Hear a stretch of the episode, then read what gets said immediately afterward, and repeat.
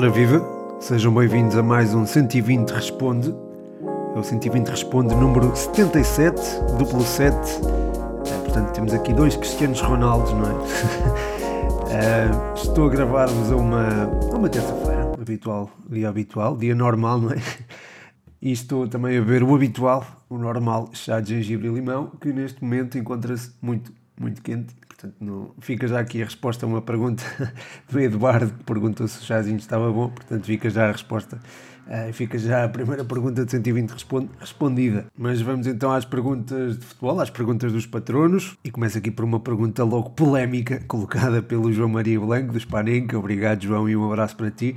Ele pergunta quem está a ter uma época mais desapontante, Ronaldo ou Messi? Portanto, esta pergunta certamente que irá para o Instagram porque é uma pergunta que, lá está, eu acho que divide um bocadinho as opiniões e percebo que, que seja colocada.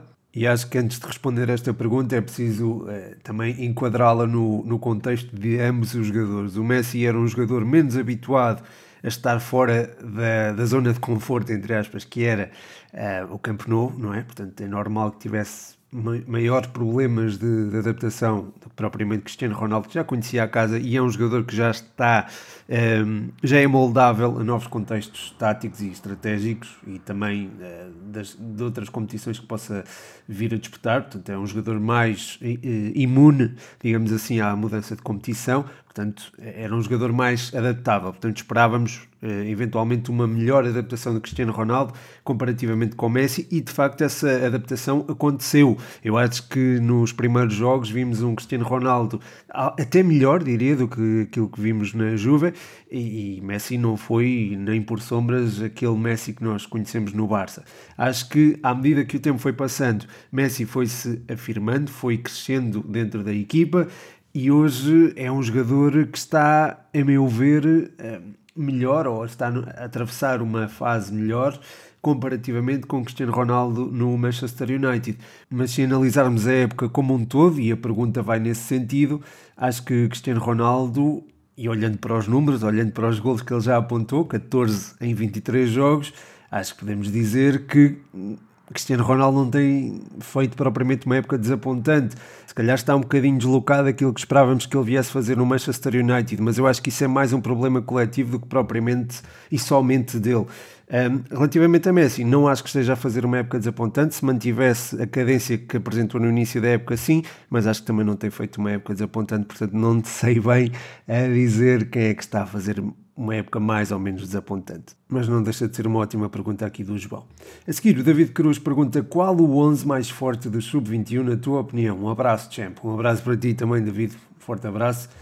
Isto é uma pergunta muito complicada a responder, mas é, é, de facto também muito interessante. Uh, mas eu à direita utilizaria isto na defesa João Mário, no eixo central uh, colocaria o Gonçalo Inácio, para mim é um dos melhores centrais que apareceu nos últimos anos em Portugal. Uh, se calhar o último jogo não mostra isso, frente ao Braga, mas eu, eu, acho que ele é mesmo um dos melhores centrais e, e estamos muito bem servidos. Depois usaria o Tiago Jaló ao lado dele gosto muito dele também uh, e acho que ainda está em idade de ser selecionável. Uh, e depois o Nuno Tavares na, na esquerda. Na baliza, se calhar o Celton Biai, mas também gosto muito do João Gonçalves. No meio-campo, o Vitinha uh, tem lugar cativo, claro, ele está a fazer uma época fantástica. Não sei se teria lugar na seleção A já no imediato, portanto acho que poderá ser uma boa solução para a seleção sub-21. Uh, com o Vitinha poderia jogar o Fábio Vieira também nestas condições e acho que era ótimo importarmos, entre aspas, uh, o, ta o talento que existe no meio campo do Futebol Clube do Porto, isso poderia dar dividendos importantes à, à seleção, e depois, se calhar, um, um Estou em dúvida, não sei se é de incluir o Paulo Bernardo, eh, o Tiago Dantas, o próprio André Almeida, gosto muito dele, do, do Vitória. Enfim, é difícil, né? acho que é difícil escolher esse tal terceiro elemento, mas talvez vá no Paulo Bernardo. Depois na frente, eu acho que a referência ofensiva deve ser uh, Gonçalo Ramos, é a minha opinião. Depois, numa das aulas, poderia jogar eventualmente o Chiquinho, do Wolverhampton agora é do Wolverhampton, esteve no Estoril, eu acho que era um elemento bastante importante e acho que ele pode vir a crescer como Portugal precisa, digamos assim, eh, no Wolves. E depois no outro lado eh, colocaria Não sei, estou, estou em dúvida. Entre o Gonçalo Borges e o Francisco Conceição, não sei. Uh, mas, porque gosto muito, gosto bastante do Gonçalo Borges. E acho que é, é um dos jogadores que tem, é, tem sido menos falado e se calhar é daqueles que se calhar mais merece ser eh, falado da, da formação do Futebol Clube de Porto.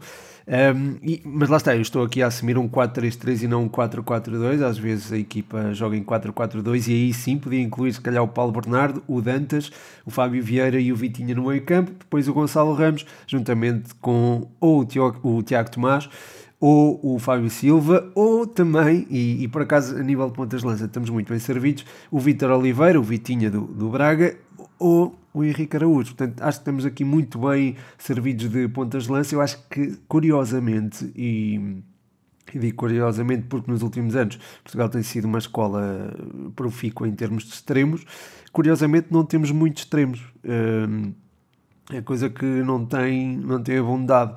Uh, mas de qualquer forma, pronto, Gonçalo Borges acho que é um ótimo extremo, o Chiquinho também tem uma ótima perspectiva futura, o, o Chico Conceição também, e, enfim, há, há, também outros talentos como o Roger, mas lá está, é um miúdo com 16 anos, ainda é para este contexto do 21 se calhar ainda é um bocadinho cedo, enfim, de momento não me vem ninguém à cabeça, mas posso estar, pode-me estar aqui a escapar alguém, o que é bastante possível. Uh, mas olha, já agora, se lembrarem de alguém enquanto estão a ouvir o podcast, mandem-me uma mensagem.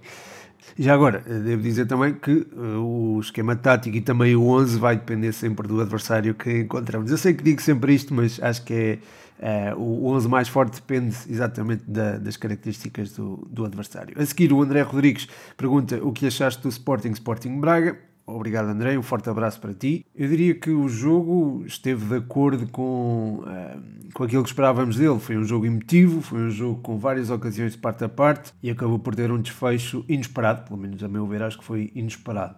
Um, o Sporting entrou muito bem, acho que a dinâmica Mateus Nunes e Palhinha funcionou, funcionou muito bem. Um, é certo que a equipa não esteve à vontade para criar e isso também se deveu à boa pressão ofensiva que o Sporting Braga impôs no jogo uh, sobretudo através do Horta, do Vitinho e do Galeno, foram muito fortes na, na, pressão, muito insistentes e acho que isso condicionou um bocadinho o jogo do Sporting, porém o Sporting conseguiu contornar isso e eu acho que a primeira parte é praticamente toda do Sporting. A segunda parte foi diferente. Eu acho que o Sporting não dominou o jogo. Acho que aqueles primeiros minutos uh, mostraram logo aquilo que o Braga ia. Eu acho que a entrada do Abel Ruiz foi muito importante para que a equipa pudesse pressionar mais e melhor, de forma mais intensa e melhor, o, a defesa do Sporting e a saída de bola do Sporting e acho que a chave esteve aí. Uh, com a entrada de Abel Ruiz acho que fez a diferença um, e lá está, a equipa acaba por ganhar a grande penalidade aos uh, 51, 52 minutos, uh, convertida por Galeno e acho que a partir daí temos outro jogo. Um, temos um jogo em que o, o Braga não corre tantos riscos, um, tem na mesma um bloco compacto e impressionante, mas uh, com a bola não é uma equipa tão ativa, é uma equipa que gera melhor o jogo. E, lá está, eu acho que para isso foi muito importante também um, a inteligência do, do meio campo, acho que a dinâmica Muserati e Castro funcionou muitíssimo bem, depois a entrada do André Horta também foi muitíssimo importante.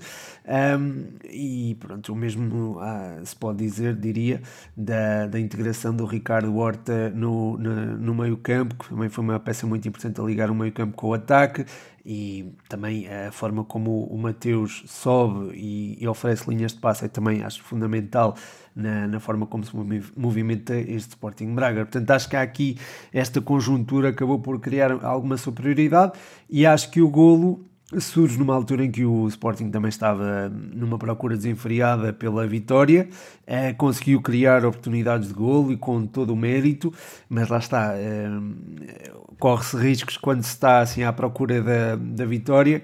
Acho que o erro do, do Gonçalo Inácio no golo acaba por ser um erro que é forçado pelo Sporting Braga, pela pressão do Sporting Braga e também pelo desgaste que, que o próprio Gonçalo Inácio e a linha defensiva tinha sido uh, sujeita e também uh, foi também uh, causa do contexto que a equipa estava a viver, contexto estratégico em que estava demasiado exposta.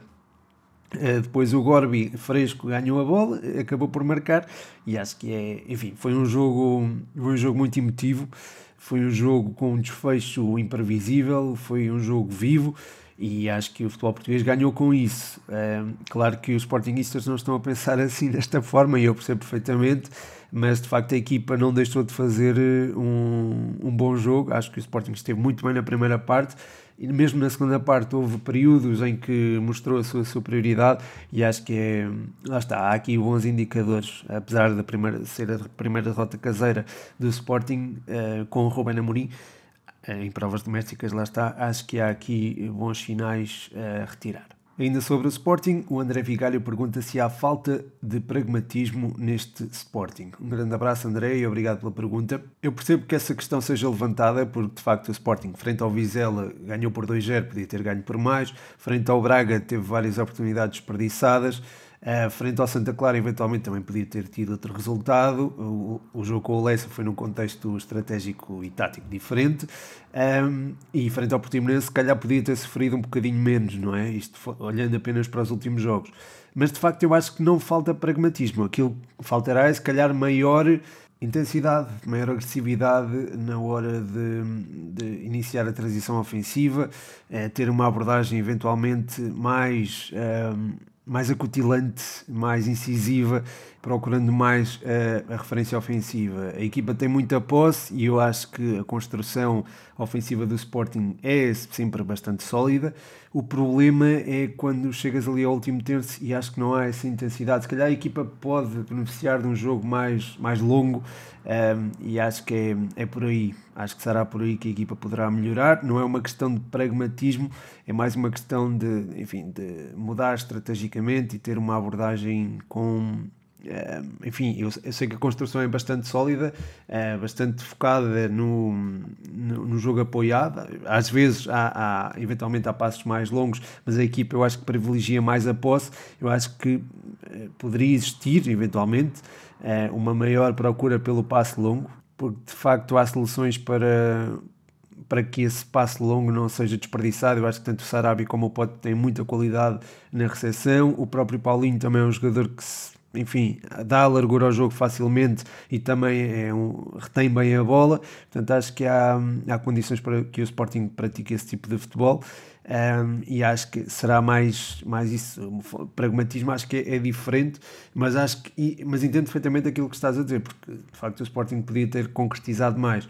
Uh, mas acho que a questão passa mais por uma pela a forma como a equipa circula do que propriamente a forma como a equipa acaba por, eh, por finalizar, digamos assim. Ainda na Primeira Liga, João Mascote pergunta se o Futebol Clube de Porto ainda pode perder a vantagem que tem.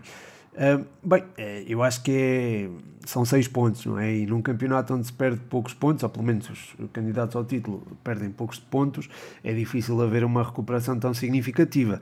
Mas atenção, o Sporting vai jogar com o Futebol Clube do Porto uh, em breve, não é? Portanto, acho que esse jogo, caso não haja perda de pontos até lá, poderá virar, uh, virar um bocadinho esta, esta lógica e poderá também incutir alguma pressão sobre o Futebol Clube do Porto. Caso contrário, caso o Sporting não consiga vencer o, o Porto no Dragão, acho que eh, há condições para que o, o Futebol Clube do Porto, eh, enfim, possa cavar uma distância significativa e depois, eh, enfim, a questão da Liga Europa poderá ser importante.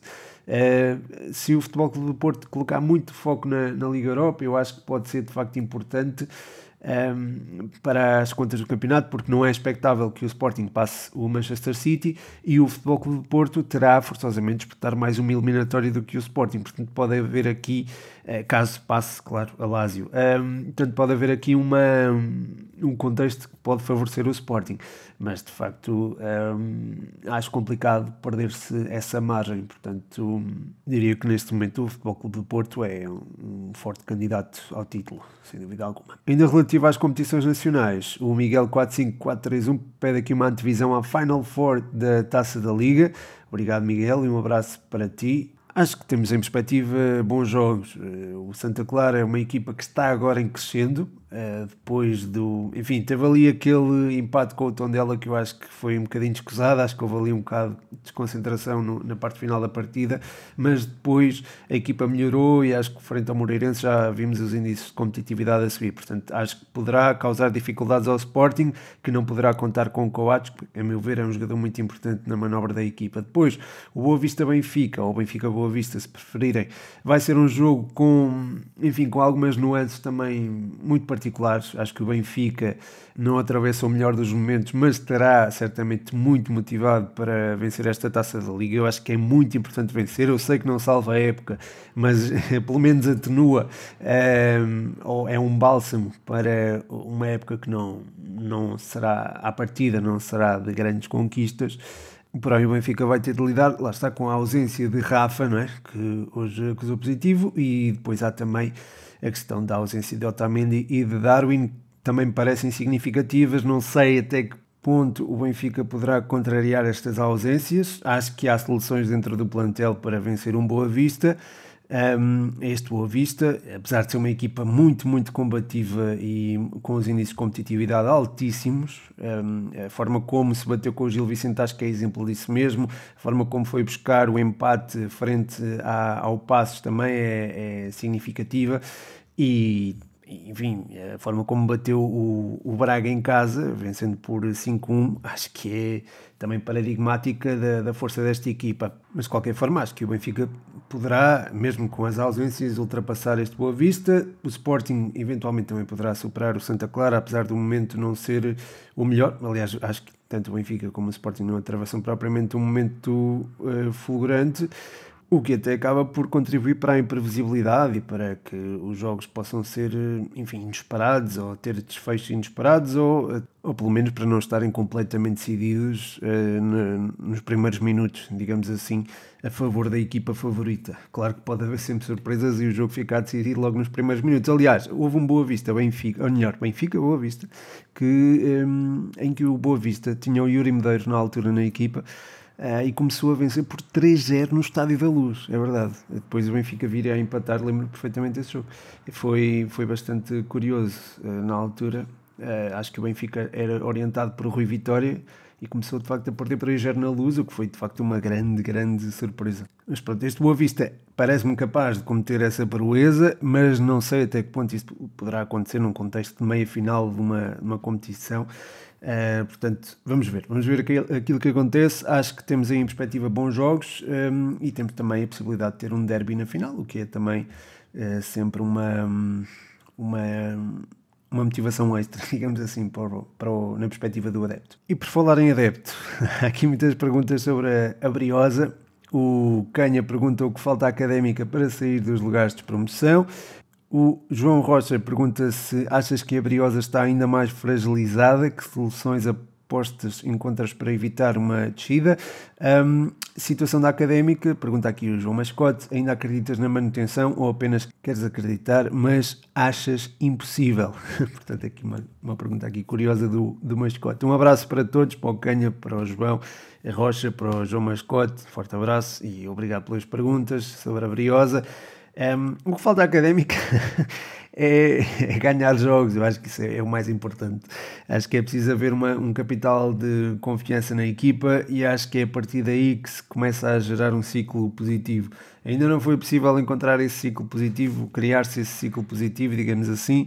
Os últimos dois jogos foram jogos em contextos particulares, o jogo frente ao Rio Ave e o jogo frente ao Varzim foram jogos em, em contextos uh, específicos, não foram fáceis para a Briosa, nem pouco mais ou menos, porque lá está, houve a tal questão da, dos casos positivos na Académica, frente ao Rio Ave, e depois frente ao Varzim, jogou-se passado três ou quatro jogos.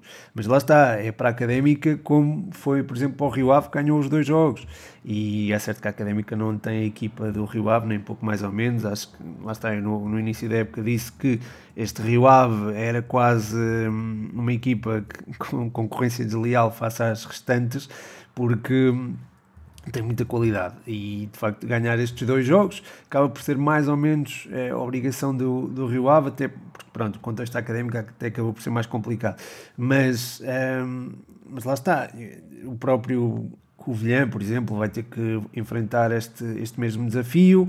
Uh, o mesmo acontece, por exemplo, com, com o Farense, com o Varzim, equipas que têm, lá está, menos jogos disputados um, e que vão ter que os fazer em menos tempo. Curiosamente, o Farense e o Varzim são equipas que estão lá em baixo, juntamente com a Académica, e tem lá está um jogo a menos. Um, eu acho que a Académica poderá tirar partido disto, porque acho que o Farense e o Varzim poderão não superar o Rio Ave, eh, que têm de enfrentar nestes jogos em atraso, e acho que, lá está, os próximos jogos em casa da Académica têm que ser. Eh, lá está, a equipa tem mesmo, tem mesmo de os vencer.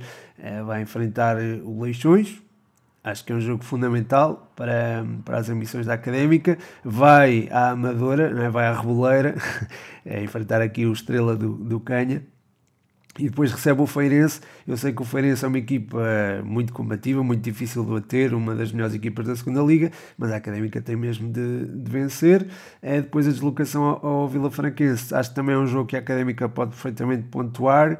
E depois, em casa, frente ao Académico Viseu, é, acho que também é fundamental a Académica ganhar. Portanto, acho que há aqui, a Académica tem que fazer eh, rapidamente uma, uma sequência de, de jogos eh, positiva Uh, e acho que vencer pelo menos os jogos em casa, ou pelo menos não perder com o Feirense e ganhar ao Académico Viseu e ao Leixões será fundamental.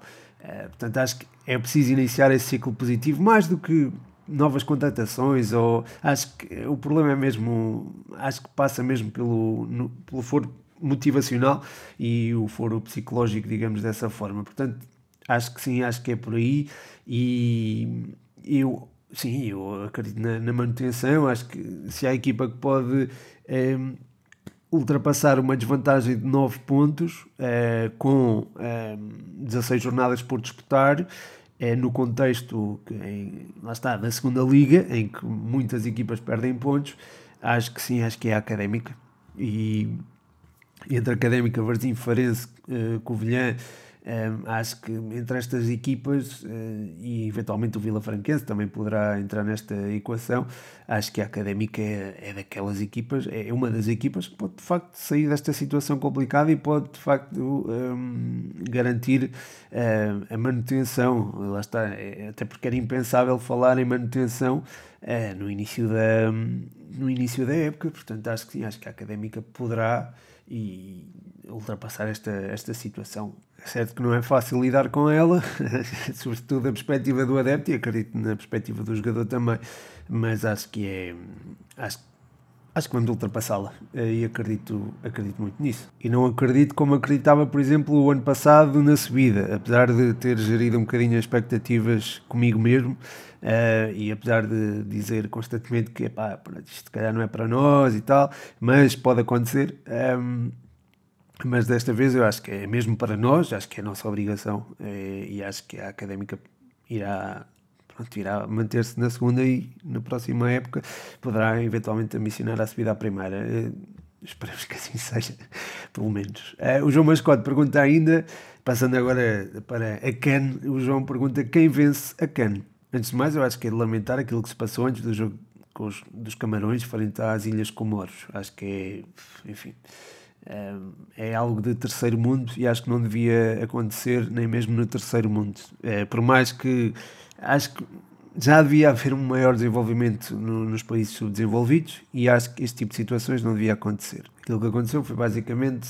é, pessoas que se atropelaram para entrar no estádio e o que acabou por redundar em, em, em ferimentos graves e, e, e, pior do que isso. Mas hum, falando da, da competição em si, do futebol, é muito imprevisível, a Cana é sempre muito imprevisível, porém é uma equipa que se tem destacado das restantes, a meu ver, a equipa é os Camarões, acho que têm tido uma tiveram uma fase de grupos uh, imaculada, não é? Com, com vários gols apontados, um, uma, enfim, uma exibições convincentes, diria. Um, quer dizer, se calhar a frente a Cabo Verde poderiam ter feito melhor, mas o contexto era de uma terceira jornada é, de uma equipa que já está apurada, portanto acho que é, é aceitável. Um, e, mas pronto, acho que acaba por se destacar de, das outras equipas. Uh, de qualquer forma, acho que também há a destacar a, Marrocos, eventualmente, a Costa de Marfim também eh, e o Egito, que defensivamente tem sido uma equipa maioritariamente sólida e acho que poderá, eh, poderá também ir longe na, na prova. Vamos ver o que é que acontece. Eh, é sempre imprevisível, a cana é sempre muito imprevisível e há espaço sempre a, a surpresas. Uh, o Burkina Faso e a Tunísia, por exemplo, estão nos quartos de final e se calhar ninguém diria que o iriam fazer, eh, mesmo depois do sorteio dos oitavos de final. O Burkina Faso superou o Gabão, a Tunísia superou uma Nigéria recheada de talento, portanto, acho que. Enfim, podem acontecer muitas surpresas ainda, mas diria que se, se eu tivesse de dizer ou se me perguntassem quem é que achas que vai ganhar a CAN, neste caso é a mesma pergunta do, do João, eh, eu diria que seria uma seleção, seria a seleção anfitriã, eh, a seleção dos Camarões. A seguir o Maxime Reinier, acho que estou a dizer bem o nome, se não disser depois, depois diz-me, Maxime. Ele pergunta, eh, achas que o Bordeaux vai ficar na primeira Liga Francesa? Muito obrigado Maxime e obrigado pela pergunta. Eu diria que sim, eu estou inclinado a dizer que sim. Eh, acho que no último jogo deu uma demonstração de, de força, frente a uma equipa muito, muito difícil de bater como é o Strasbourg, muito competitiva e acho que o, o Bordeaux eh, apresentou-se muitíssimo bem e revelou uma crença enorme eh, num, jogo em que, por exemplo, o, o Albert Ellis, que já jogou no Boa Vista, foi figura com um golo e, e duas assistências. Um, quer dizer, se calhar a figura principal foi o, Wang, que fez um hat-trick, não é? Mas, um, enfim, foi um jogo muitíssimo emotivo, com 7 golos. O Bordeaux venceu por 4-3 e acho que foi, foi bastante interessante. Eh, eu não vi o jogo em direto, depois eh, fui ver o jogo de forma mais passada, não vi, não vi o jogo todo, mas vi de forma mais passada e de facto foi um, um belíssimo jogo. Uh, curiosamente foi um jogo onde o Magid Baris marcou, um jogador que, não sei se se lembram, malta, mas ele passou pelo Futebol Clube do Porto, foi emprestado pelo Lorient, na época 17, 18, creio eu, ou 18, agora já não me recordo, mas, mas foi, foi acho que foi 17, 18. E, e de facto foi, foi, um jogo, foi um jogo interessante de acompanhar entre duas boas equipas. Acho que a questão da manutenção do Bordeaux acho que é possível de, de, acontecer. A forma, lá está, a forma como se bateram frente a este Bordeaux acho que foi é, paradigmática disso mesmo. A equipa precisava muito de uma vitória depois daquela sequência de, consecutiva de, de derrotas, depois daquela derrota pesada frente ao Rennes. Um, acho que a equipa precisava de uma vitória e agora. Um, acho que tendo apenas o campeonato para se focar, porque já foi eliminada da, da Taça de França, acho que poderá, poderá, sim, poderá alimentar essa tal, essa tal manutenção. Aliás, eu acho que esta equipa não é só de, de manutenção, é uma equipa de ter um campeonato relativamente tranquilo. Há muitos nomes eh, conhecidos do nosso futebol, como o Ricardo Mangas, como o Fran Sérgio, um, ehm, como o próprio Ellis também, e depois há eh, o Gideon Mensah também, que é um jogador que também uh, esteve o ano passado e acho enfim, não foi, não teve uma época feliz, mas acho que merecia eh, mais oportunidades no Vitória do que aquelas que teve. Um, ehm, e há também o, o Edson Mexer, que já teve no Nacional da Madeira, e é também um jogador interessante. Ainda assim, não é, não é, lá está, estes não são os únicos jogadores interessantes. Gosto muito do Benoit Costil, por exemplo. Um, também aprecio o jogo do Onana, embora ele seja, um, acho que não tem tido um, tanta presença no 11. Pois há, pronto, lá está os jogadores em destaque como o Albert Ellis, o ponto de lança sul-coreano Wang. Há também o Odan, o Remy Odan, que é um jogador que, enfim, dá uma contribuição defensiva muito importante, mas ofensivamente também é um jogador muito interessante. Acho que é, é um jogador muito completo. E, e, acho que no meio campo o Francésio também é um jogador eh, com, com pulmão e com sentido coletivo que, que acaba por dinamizar a equipe que acaba por uh, tornar o jogo mais fácil a, aos seus companheiros de equipa. Portanto, acho que, acho que tem um ótimo conjunto e acho que com o passar do tempo irá evitar uh, a descida. A seguir, e ainda sobre Liga, o Cláudio Lopes pergunta: um, tem-se falado na imprensa francesa de um interesse do West Ham em Ajurk, bom reforço.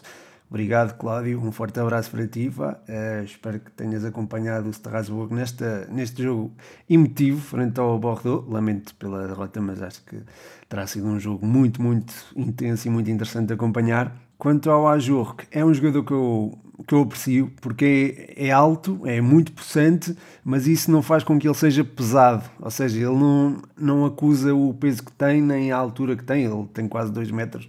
E é um jogador que não tem as debilidades técnicas que às vezes associamos a um jogador mais alto, nem tem propriamente, não é propriamente lento, não é um jogador propriamente lento e funciona bem em transição. Nesse sentido, eu acho que poderá ser muito importante ao West Ham que coloca uh, muito, muito ênfase na, na transição ofensiva da, no seu jogo, digamos assim. Portanto, acho que sim, acho que será uma solução sem dúvida alguma interessante para o West Ham.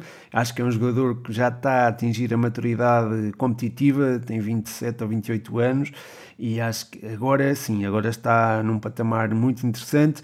Está a beneficiar do jogo do Strasbourg não incluir tanto o jogo aéreo, por incrível que pareça. Ele era muito mais solicitado antes do que agora no, no jogo aéreo e isso acabou por beneficiar as suas qualidades técnicas e também a sua, a sua rapidez. Uh, acho que potenciou mais esse, esse aspecto do seu, do seu jogo. Rapidez, quer dizer, não estamos a falar propriamente de um Adama Traoré, não, não estamos a falar disso, mas estamos a falar de um jogador que, para uh, o peso e a altura que tem, acho que é um jogador que consegue, um, consegue ser relativamente rápido e acho que pode ser, sem dúvida alguma, uma solução muito interessante para, para uma equipa como o West Ham, que coloca ênfase na transição ofensiva e está num contexto como a Premier League que exige, lá está, alguma dimensão física. É certo que existe o Mikael António como referência ofensiva, mas com a chegada, com a eventual chegada do Ajur, que acho que o António poderia ser eh, usado numa faixa e o Ajur que funcionar como a referência ofensiva. Portanto, sim, acho que poderá ser uma, uma solução sem dúvida alguma interessante para o West Ham. Se não for para o West Ham, eu acho que há. Uh, olha, o Sporting, por exemplo, era, era uma equipa onde ele encaixava muito bem, mas não sei se não estará fora dos cofres dos Leões. Um, e, enfim, eventualmente no Futebol Clube do Porto poderia render também, embora lá está, no Futebol Clube do Porto é um bocadinho diferente porque a equipa ataca mais a profundidade e é certo que exige um jogador com boas características físicas como tem o Ajurk, mas não sei até que ponto é que ele se poderia integrar no, no esquema de jogo de, de Sérgio Conceição. De qualquer forma, estamos perante um, um jogador muito interessante e obrigado, Cláudio, por trazer mais um ótimo nome aqui à, ao podcast. O Leandro 17 também eh, traz aqui um nome interessante ao podcast. Fala de Diaby, jogador de Leverkusen, que marcou um hat-trick. Um, ele pergunta se já demonstra qualidade para jogar num clube maior. Uma pergunta muito interessante e é um jogador que eu também aprecio imenso. É um jogador rapidíssimo, qualidade técnica muitíssimo evoluída e que tem também uma capacidade de definição notável. É, é daqueles jogadores que é fácil de acompanhar ou fácil de enfim, fácil de entusiasmar. Uh, qualquer pessoa acho que fica entusiasmada com o Moussa Diaby e é, é sem dúvida um jogador a ter em conta para o futuro. Tem 21 ou 22 anos, é sem dúvida alguma um dos jogadores em destaque nesta Bundesliga. Acho que está a ter a época de afirmação eh, este ano. O ano passado já fez uma época interessante, mas eh, enfim, este ano está a ser cada vez mais eh, objetivo, cada vez mais orientado para a baliza e se torna um jogador muito, muito difícil de travar. Acho que o PSG neste momento está a lamentar-se, uh, enfim, da forma como acabou por perder este jogador, que é, que é de facto fantástico e justificou claramente a chamada à seleção. Já conseguiu uma assistência, por exemplo, e é, é sem dúvida um jogador a ter em conta para o futuro. Muito obrigado, Leandro, por trazer também este belo nome aqui ao podcast. Para terminar, eh, o Eduardo Andrade pergunta: uh, Balotelli é um exemplo eh, de muito potencial, mas pouca cabeça. Qual o principal fator para isto acontecer? Obrigado, Eduardo. Um forte abraço para ti e um forte abraço também ao Leandro. Acho que não lhe mandei. Um, diria que sim, diria que Balotelli é um desses casos. Um, agora, a razão que está por trás disso pode ter a ver com, lá está, a, a preparação mental do atleta, enfim, era um jogador que prometia bastante. No Euro 2012 acho que atingiu o seu auge. Naquele jogo épico frente à Alemanha, marcou dois golos que apuraram a Itália para a final do Euro 2012 e acho que é inesquecível aquela celebração dele a mostrar os músculos. Foi, foi marcante e acho que fica mesmo na história do europeu. Mas de facto ele está muito longe de ter atingido o potencial máximo, não é? E acho que isso deve-se. Ah, mas está, foi, tu próprio acho que acabas por dizê-lo na, na pergunta que fazes, pouca cabeça. Acho que eventualmente é o aspecto mental que acaba por. Um, e acho que vem, vieram já a público muitas, uh, muitas histórias sobre Balotelli e muitos assuntos uh, comprovados, não é só uh, aquilo que aparece no mídia, ele próprio admite algumas coisas que, que lhe aconteceram e que acho que acabam por condicionar um bocadinho a sua. acabaram por condicionar um bocadinho a sua carreira. É certo que ele agora teve uma boa, uma, lá está, teve a chamada do Mancini à, à seleção italiana, é a seleção provisória que vai uh, atacar o Euro, uh, atacar o Euro, atacar o Mundial, desculpem, em 2022, o playoff do Mundial de 2022. Portanto, a, carreira dele ainda não acabou, não é? Mas uh, de facto sente-se que ele podia ter atingido outros níveis se tivesse a mentalidade, outra mentalidade, digamos assim. De qualquer forma, boa pergunta, boa forma de acabar aqui o, o podcast. Muito obrigado a todos os que deixaram perguntas, muito obrigado a todos os que apoiam no Patreon, em patreon.com.br futebol 120. Obrigado a todos os que ouviram até ao fim. O meu nome é Pedro Machado e este foi mais um 120 Responde.